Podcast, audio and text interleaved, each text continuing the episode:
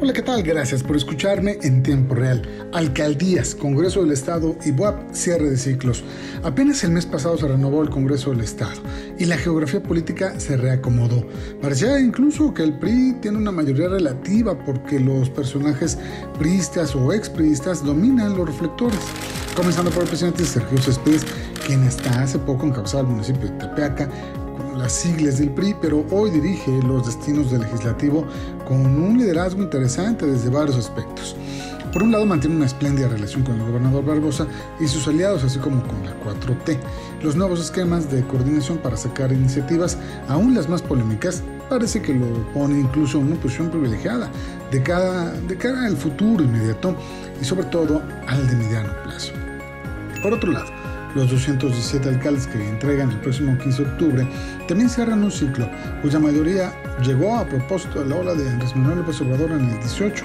Si bien Morena resultó muy raspado en varios municipios y estados del país y perdió su mayoría absoluta en la Cámara de Diputados, el proyecto de Andrés Manuel tiene más vida que nunca. Y refiriéndonos a Claudia Rivera, se especula que incluso podría empezar una carrera, una carrera en el gobierno federal. Y finalmente, Alfonso Esparza cierra ocho años al frente de la UAP con números muy favorables en torno a la academia, la infraestructura, la investigación científica y la extensión y difusión de la cultura, que incluso le permitió montar un museo en el antiguo y emblemático edificio Carolina.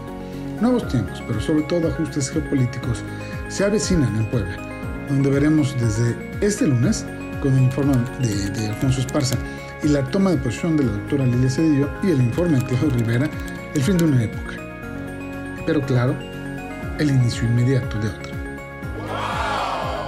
Oiga, por cierto, le cuento desde Los Corrillos, el abogado Manuel Carmona, director general del Registro Civil del Estado de las Personas, acudió con la representación personal del gobernador Miguel Barbosa al informe de labores que ofreció el presidente municipal de San Gregorio Atzompa, Abelino Mario Merlo Sanela. El encargo de la representación del Ejecutivo implica la confianza en los resultados de Carmona en la dependencia de su cargo, misma que se ha modernizado a pesar de las condiciones de la pandemia.